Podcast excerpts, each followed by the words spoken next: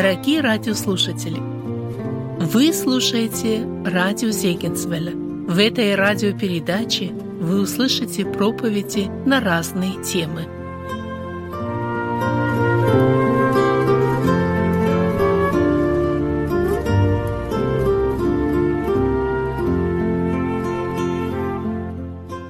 Мир вам, братья и сестры. Слава Господу за собрание это. Мы с вами продолжаем изучать первое послание Иоанна, пятой главы, с 16 по 18 стихи. Но я прочитаю предисловие в контексте, как говорят, чему это сказано. Прежде мы изучали с 11 стиха, если прочитать, то там написано так. «Свидетельство состоит в том, что Бог даровал нам жизнь, вечную и сия жизнь в Сыне Его. Имеющий Сына Божия имеет жизнь, не имеющий Сына Божия не имеет жизни. Духовной жизни имеется в виду, так? Сие написал я вам, верующий во имя Сына Божия, дабы вы знали, что вы, имеете, вы веруя в Сына Божия, имеете жизнь вечную. И вот какое дерзновение мы имеем к Нему, что когда просим чего по воле, Он слушает нас. А когда мы знаем, что Он слушает нас во всем, что бы мы ни просили, знаем и то, что получаем просимое от Него. Если кто видит брата своего согрешающего грехом не к смерти, то пусть молится, и Бог даст ему жизнь, то есть согрешающему грехом не к смерти. Есть грех к смерти, не о том говорю, чтобы он молился. Всякая неправда есть грех, но есть грех не к смерти. Мы знаем, что всякий рожденный от Бога не грешит, но рожденный от Бога хранит себя, и лукавый не прикасается к нему. Вот такое повествование. А, с 11 стиха мы видим, что Бог даровал нам жизнь, и жизнь, духовная жизнь и жизнь вечная, она только в Сыне Его написано, возмездие за грех смерть, а дар Божий жизнь вечная во Христе Иисусе. И имеющий Сына Божия, он имеет жизнь, а не имеющий Сына Божия вот этой духовной жизни не имеет. Веруя в Сына Божия, мы имеем жизнь вечную, мы имеем дерзновение, то есть право просить у Него. И когда говорит, просите по воле Его, мы имеем дерзновение приходить к престолу благодати через Сына Его, Господа Иисуса Христа, и получать от Него. Мы получаем просимое по воле Божией, если просим по воле Его. И вот какая же воля Божья с 16 стиха нам говорится, если кто видит брата своего согрешающего грехом не к смерти, пусть молится. Значит, воля Божья, чтобы мы молились. Апостол пишет, говорит, прежде всего прошу совершать молитвы, моления, прошения, благодарения за всех человеков, начальствующих. Говорит, потому что Бог хочет, чтобы все люди спаслись и достигли познания истины. О спасении грешников мы молиться должны, просить. А когда мы говорим, что просим, получаем, ну, у нас сразу личный какой-то интерес. А, а чтобы я что-то получал. А здесь вот как раз 16 стих говорит нам о другом. Если кто видит брата согрешающего грехом смерти, пусть молится. И тут мы встречаемся вот две личности. Мы с этим встречались все. Христианин и видит брата согрешающего. Что мне делать? Если я вижу согрешающего брата. Это оба верующие, правда? Ну, вы участвуете, верующие, неверующие. Или здесь о мире идет речь? О верующих речь идет. Один видит согрешающего брата. Один согрешает, а вот другой видит. И что делать? Ну, отвернуться от него и пойти своей дорогой. Бог с тобой разбирается, пускай. Я не хочу вникать в твои дела, это только... Знаете, бывают такие моменты, что поговоришь с человеком, вроде верующий, что ты ему скажешь, ну, как будто ты в болото какое-то опустился.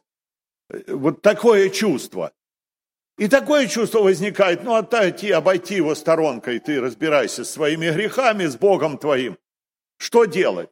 Или же у нас появляется интерес обязательно поделиться. Я жажду поделиться кому-то. Я видел брата или сестру согрешающую, я встречаю третью какую-то личность, и мне жажда есть такая у христиан тоже, рассказать. Вы знаете, что я видел?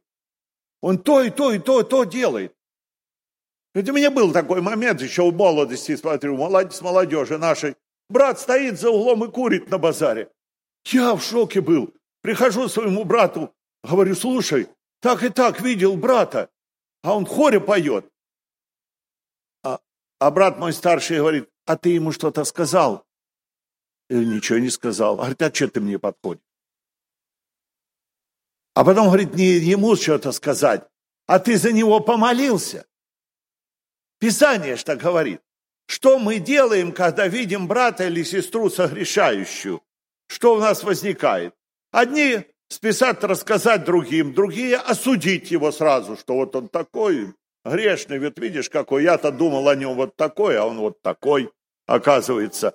Третьи соблазняются, глянь, раз ему можно, то и мне можно, когда видим согрешающего брата. Раз ему это можно, то и мне, наверное, можно. И хочется самому попробовать того греха, которым он... Э, э, следующее могут идти и сразу обличать этого брата. Писание нам говорит, если кто видит брата согрешающего, пусть молится. Вы помните историю Иосифа, который любимый сын был у отца, да? Послушный. Он вообще прообраз Христа. Об Иосифе в Библии ничего отрицательного я не нашел. Может, вы нашли? И он видел, что братья его поступают неправильно. Что он делал? Кто помнит? Отцу рассказывал. Он не шел к соседям. Он не шел еще куда-то. Он рассказывал отцу, братья и сестры. Когда мы видим согрешающего брата и сестру, рассказывайте отцу. Это первое, кому нужно сказать. У этого брата, вот такого, как он есть, у него есть отец. Перед своим Господом стоит он или падает. И Бог силен его восстановить.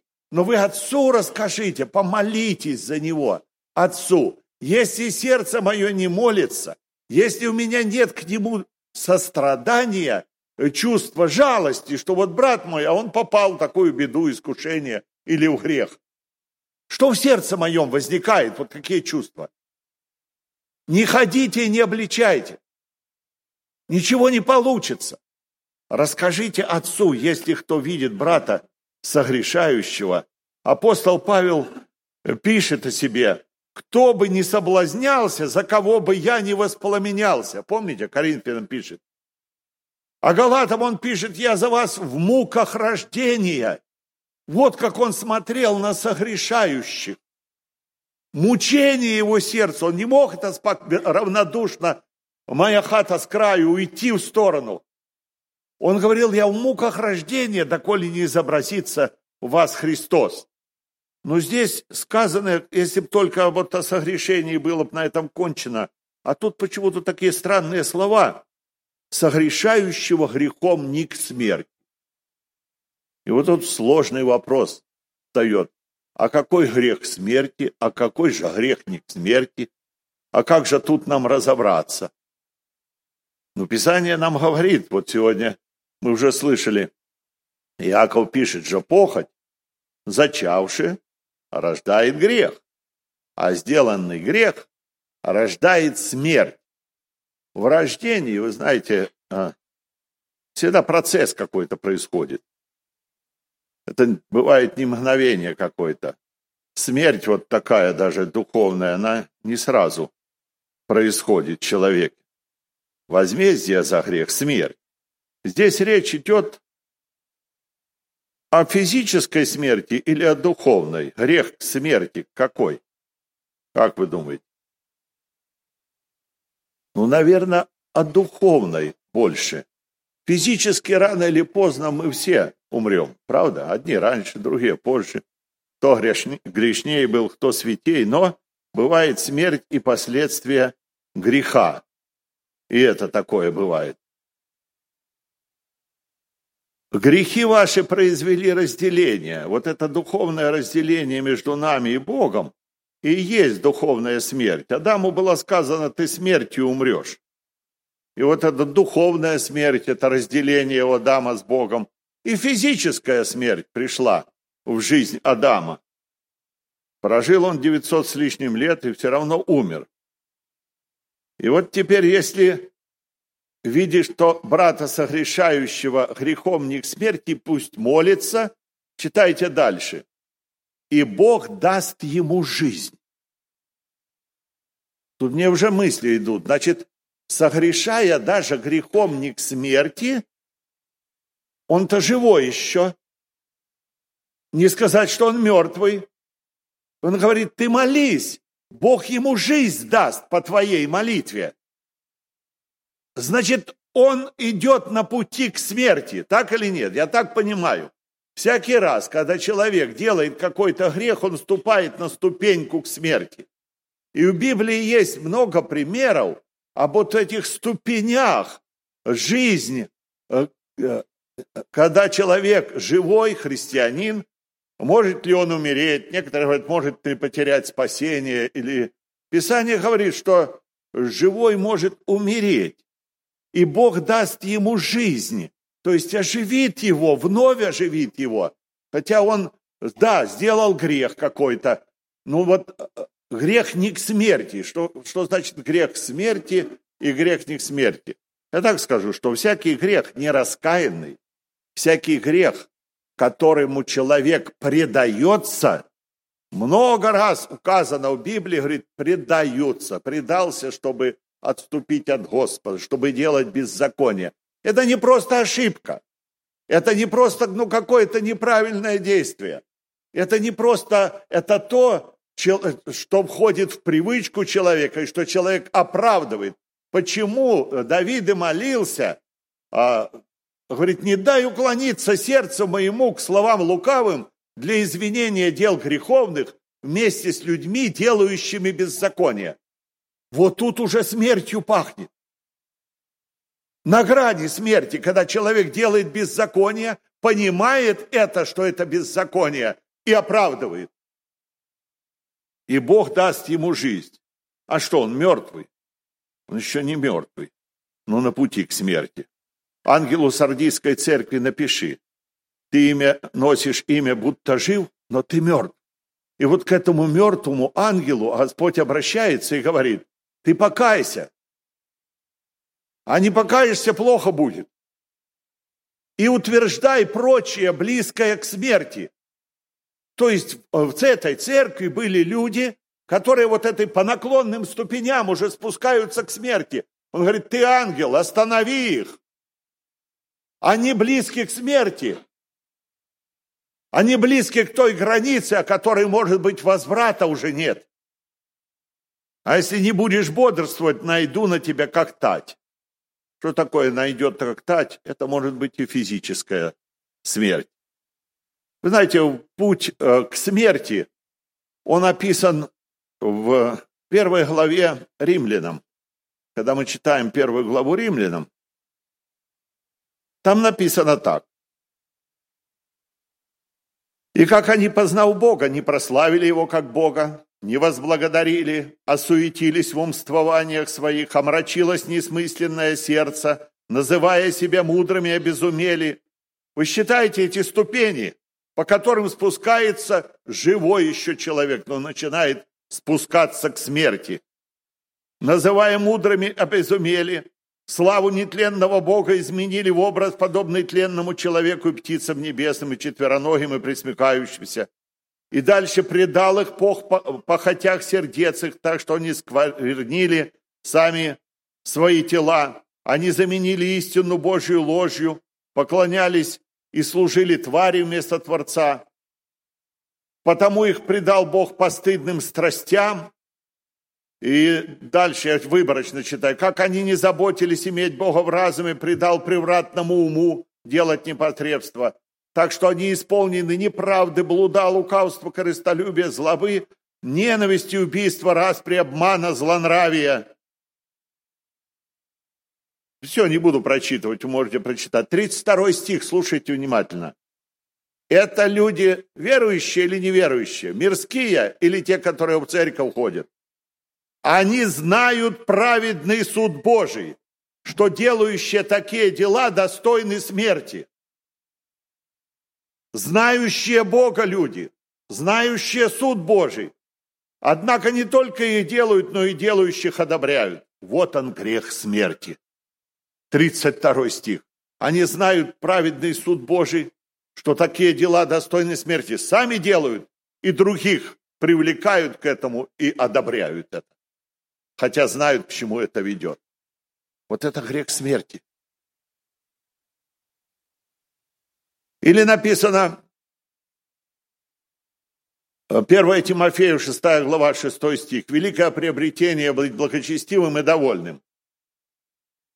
Написано, а желающие обогащаться падают в искушение и сеть, во многие вредные безрассудные похоти, которые погружают человека в бедствие и пагубу. Вот это дорога к смерти. На этой дороге человек может остановиться на любом этапе. Но часто люди, бывает, не останавливаются. Дорога смерти, каждую вечерю мы читаем. Да испытывает себя человек, и таким образом пусть ест от хлеба сего и пьет из чаши сей. Ибо кто ест, пьет недостойно, тот пьет осуждение себе. А дальше что написано? От того многие из вас немощны, больны и духовно, и физически, я бы сказал. И немало. Ну, было бы написано некоторые, ну, как-то можно было. Немало умирают. Это он говорит живой церкви в Коринфе. И это слово достигло и нашей церкви. Может быть, мы получше коринфян, я не знаю. Это слово достигает он живым людям, сидящим в собрании, как песни поется. Помолимся мы также о живых, особенно живых, но не оживших. В собрании вот сидят здесь живые и мертвые. Так было у коринфян. И он говорит им, что немало умирает. Умирает физически, умирают духовно прежде, а потом может умирать и физически. Мне приходится бывать на похоронах. Несколько раз был на похоронах, когда дети верующих родителей в пьяном виде разбивается на машине насмерть. Куда он ушел? Некоторые его в рай отправляют, и на таких собраниях э, бывал. Сидят эти ребята, его дружки, слушают все. Ну, создается впечатление, как бы ты ни живешь, а все равно в рай отправят, похоронят. У меня одно место на, на вот таких случаях. Были случаи, когда человек закончил жизнь самоубийством. Что читать? Куда отправлять человека? Знающий истину. Но ему предел какой-то. Если Бог допускает эту смерть, а то сам человек себя убивает. Я читаю всегда одно место, Екклесиаста, 7 глава, 17 стих. «Не предавайся греху, не будь безумен, зачем тебе умирать не в свое время?» И физическая смерть наступает. Написано, сеющий плоть от плоти пожнет тление, а сеющий дух от духа пожнет жизнь вечную. Написано, не любящий брата пребывает в смерти. Смотрите, братья, это третья глава Евреям, 12 стих. «Чтобы не было у ком из вас сердца лукавого и неверно, чтобы вам не отступить от Бога живого, но наставляйте друг друга каждый день, доколе есть время, чтобы кто не ожесточился, обольстившись грехом».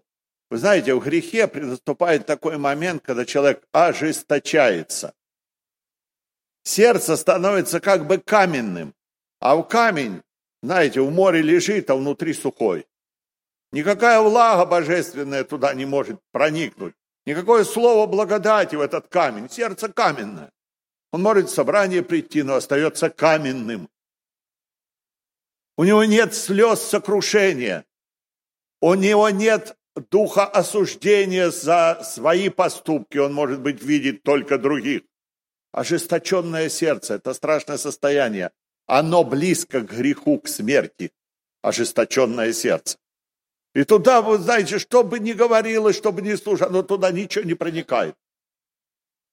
О себе человек высокого мнения, а на самом деле он ожесточенный, уже близок к погибели. Это может быть смерть и физическая, это может быть смерть и духовная. Мы говорили о пути к смерти, который ведет вот через грех, через ожесточение. И вы знаете, на всем этом пути есть возможность остановиться человеку. Но где та граница, которую без, э, без возврата, у которой уже возврата нет? Об таких сказано не молиться. Но мы-то откуда же мы знаем, что можно за него молиться или не молиться? Как бы грех, человек не отступал от Бога, матеря все равно молятся, правда? И слезы льют. Это сын. Каким он грехом грешит и отступил от Бога, был христианином верующим. И матеря молится. И дай Бог, чтобы те, за кого молитесь, они не переступили эту границу, которой нет возврата. Но бывает, переступают и такую границу. Э, когда мы читаем послание Иуды, когда уже и молиться бесполезно, там сказано таких людей, у людях, идут путем Каина, обольщению предаются, как Валаам, и в упорстве погибают, как корей. Дафан и Аверон, помните, читающие Библию, помнит эту историю. Э, была э, и физической смерти Господь уничтожал людей. Были такие у Иды два сына, Ир и Анан. Бог их лишил жизни. Был такой Ахан, книги Иисуса Навина, который жизнью своей взял заклятое. Взял, спря... А там такая увидел, полюбилась, взял и спрятал. Увидел, полюбилась, взял и спрятал. Помните, чем кончилось? И Бог подсказал, что ты подводи там по коленам, по племенам, по семействам. И подводили, и Бог показывал. И на каждой ступеньке вот этого Божьего откровения была возможность Ахану остановиться. Я не знаю, почему он шел до конца, Ахан, и молчал. К тебе уже очередь подходит, и ты молчишь. Смерть сейчас будет, Ахан. Тебе есть возможность покаяться. На что ты рассчитываешь? Когда ты увидел, полюбил, взял заклятое и спрятал. И думаешь, никто не знает. Бог-то знает, народ поражение терпит. Вот эта смерть, она коснулась этого человека, его, детям, детей его, все семейство его, всем хватило смерти от этого человека. Были такие сыновья Илии, Офни и Финиес. Помните? Негодные были люди. При храме служили, там, где Самуил служил. Беззаконие делали. Они переступили ту границу, они священниками должны были быть, но они переступили ту границу, и которой Бог их лишает жизни, и даже э, отца наказал за то, что он так мягко говорит, что-то нехороша, а вас молва, дети мои. А надо было останавливать детей. Надо было кричать детям. Надо было прилагать все силы. Надо было, может быть, в постах и молитвах склоняться перед ними, молиться, как тот Иов, за своих детей. Чтобы они не пришли вот к такому результату. Это грех смерти. Помните, у пророка Иеремии, 6 глава, 16 стихом написано, так говорит Господь, Иеремия народу говорит, остановитесь на путях ваших, рассмотритесь, расспросите, где путь добрый, и идите по нему. Народ слушает, знаете, что они сказали? Не пойдем. Вы знаете, когда Богу бросают вызов, это грех смерти. Когда человек упадает в искушение, страдает, мучается, плачет, сокрушается, такого Господь не отвергнет. Это еще не грех смерти. Просит, чтобы другие за него помолились. Это еще не грех смерти. А вот это были каменные сердца. Пророк говорит, так говорит Господь, пророк Божий. Они выслушали его внимательно, говорит, не пойдем. В глаза Богу говорят. Вот это уже грех смерти.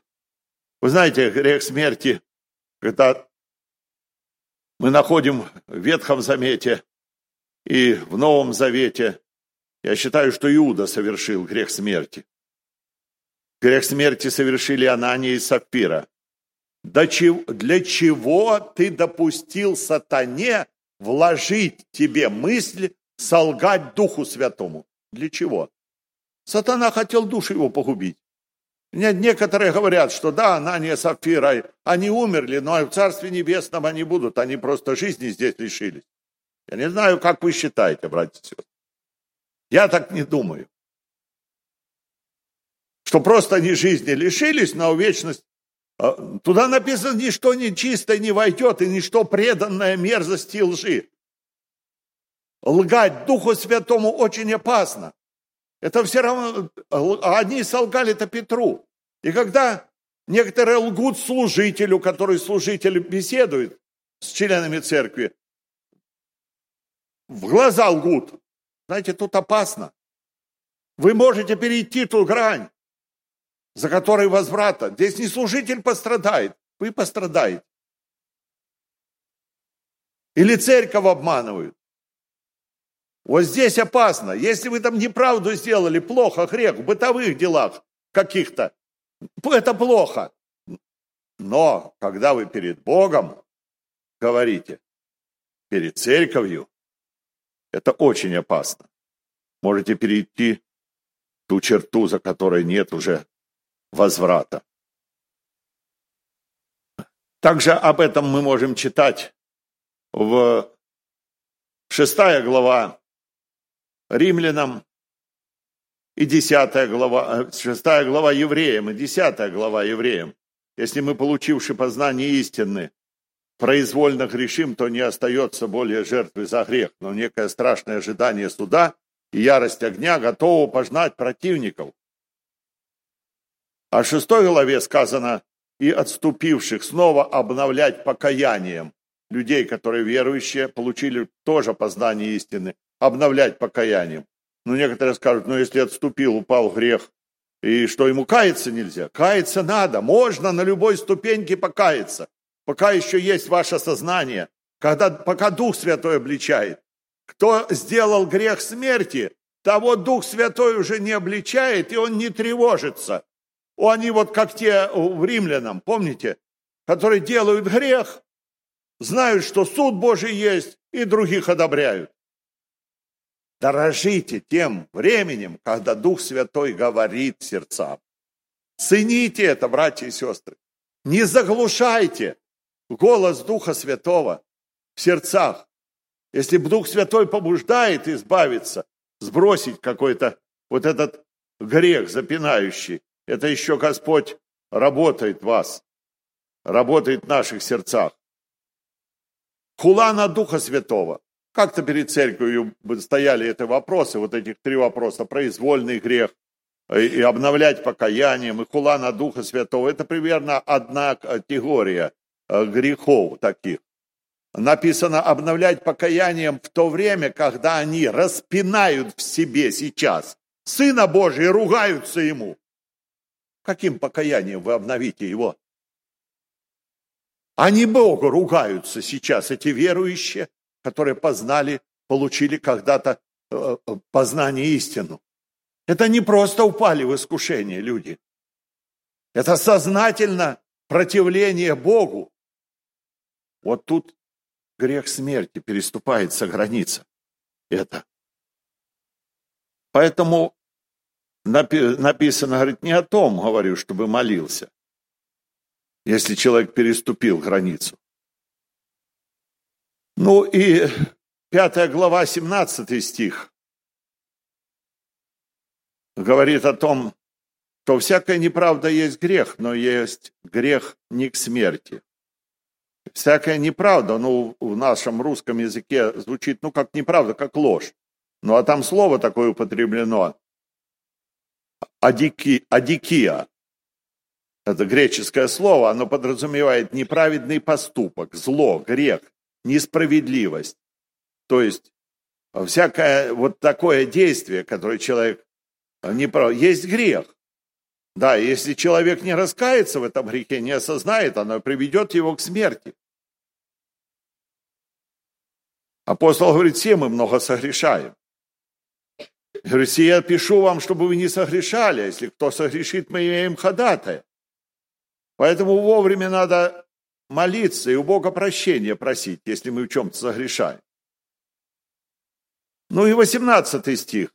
Мы знаем, что всякий рожденный от Бога не грешит, Рожденный от Бога хранит себя, и лукавый не прикасается к нему.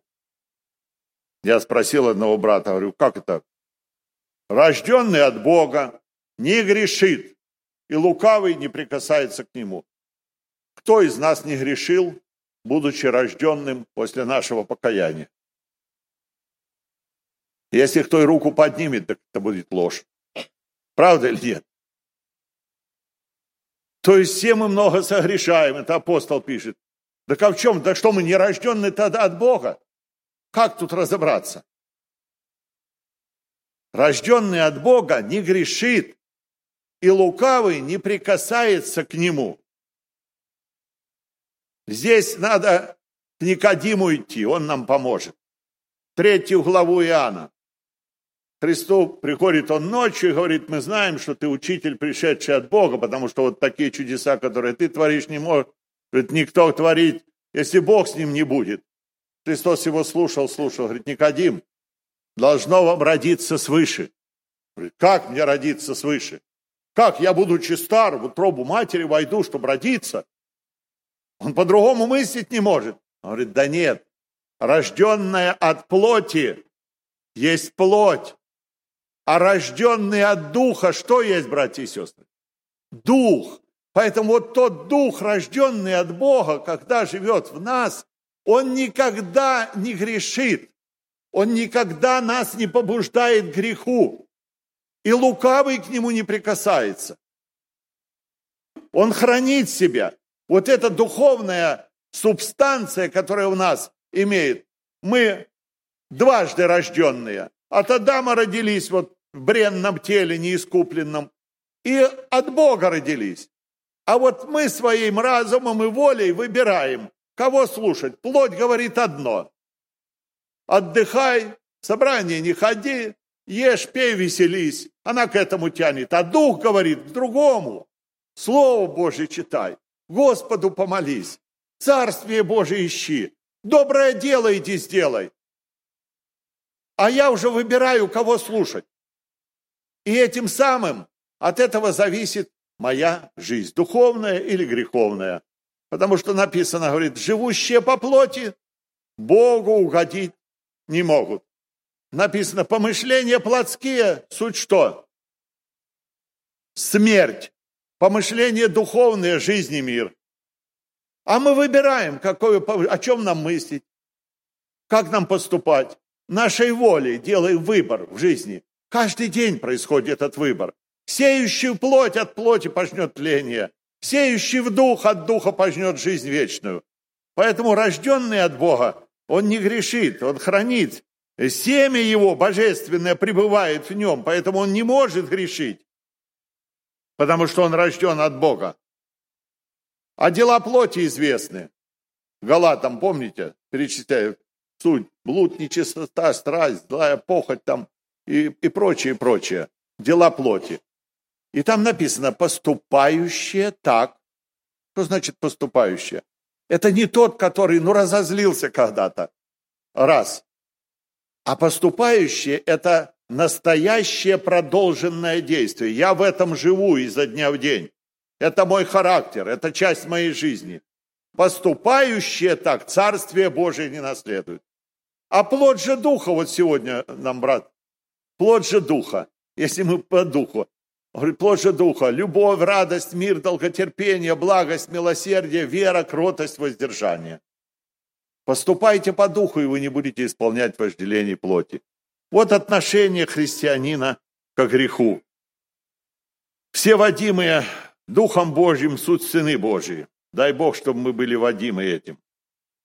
Итак, напомню, о чем мы рассуждали. Если брата видим согрешающего, молиться будем, и Бог даст ему жизнь. В этом воля Божья, чтобы не просто эгоистичные у нас желания были, а желания, не, чтобы мы не оставались равнодушными к падению или к согрешению ближнего нашего, а сделали то, что Писание говорит. Чтобы мы могли наставлять друг друга, чтобы мы не ожесточились, чтобы мы не лишились благодати Божией. Старайтесь хранить мир и святость, без которой никто не увидит Господа. Наблюдайте, чтобы кто не лишился благодати этой. Поступайте по духу, чтобы жизнь Христова открылась в смертном нашем теле. Об этом и помолим.